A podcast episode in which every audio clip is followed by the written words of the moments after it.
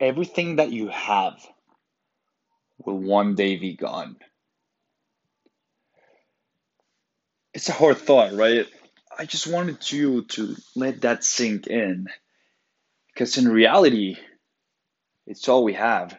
That mere thought is all we have. Because if we start to consider who we are in this world, what makes us, what defines us, probably 95 things out of 100 you'll say are materialistic things or thoughts delivered through what materialistic thoughts created. And if we want to go a little more further on this topic, you got to understand that everything in our physical world is non existent. I mean, super tangible. You have your car, you have your wife, you have your girlfriend, you have a house, everything you can touch is super tangible, obviously, but it's not who we really are. It's not what defines us.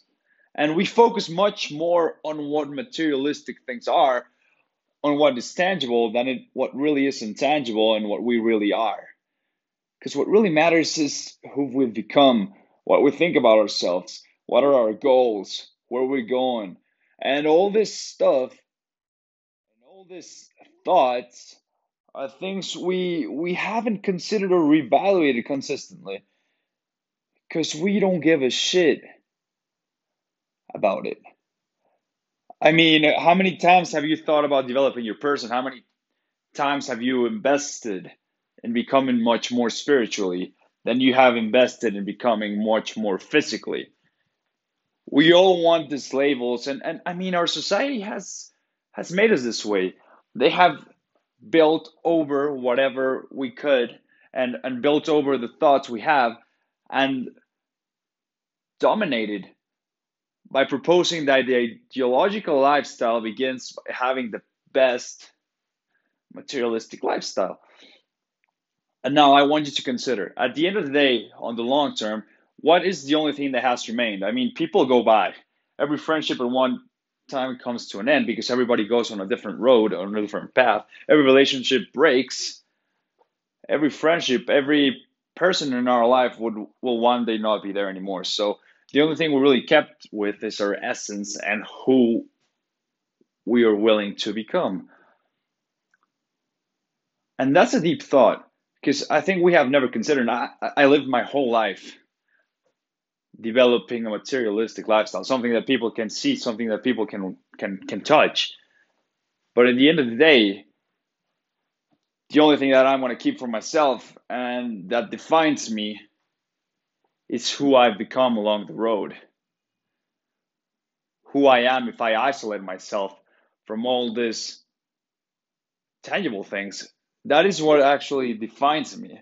And we've all built this person this persona of who we define ourselves as. Our name and uh, our physical appearance and what we drive and how we dress. And we've built all these barriers around that that don't let us penetrate through who we actually stand for. And it's super deep because most of us in the western world just consider that and our communities and our social structure has incentivized us with categories such as entrepreneur or success that that makes us want more improvements physically than mentally. And we will never get through it and we will always feel a certain emptiness in ourselves if we keep on building on this topic, on this thought, because nothing else out there really matters at the end of the day than who, who we have become ideologically. So I just want you to sink that in for a minute, keep on thinking about it and understanding. And I'm not here to persuade you to change your lifestyle or change the way you think. It's just a consideration and an addition to whatever else you do on a daily basis.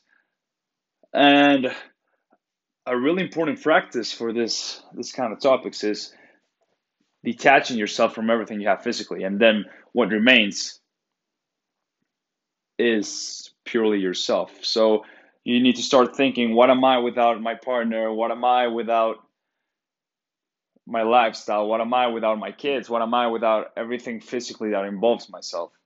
And that has always identified me. Because once you do that, you can really define what your person is and you can really define what will make you happy and, and plenty. And that's basically the thought.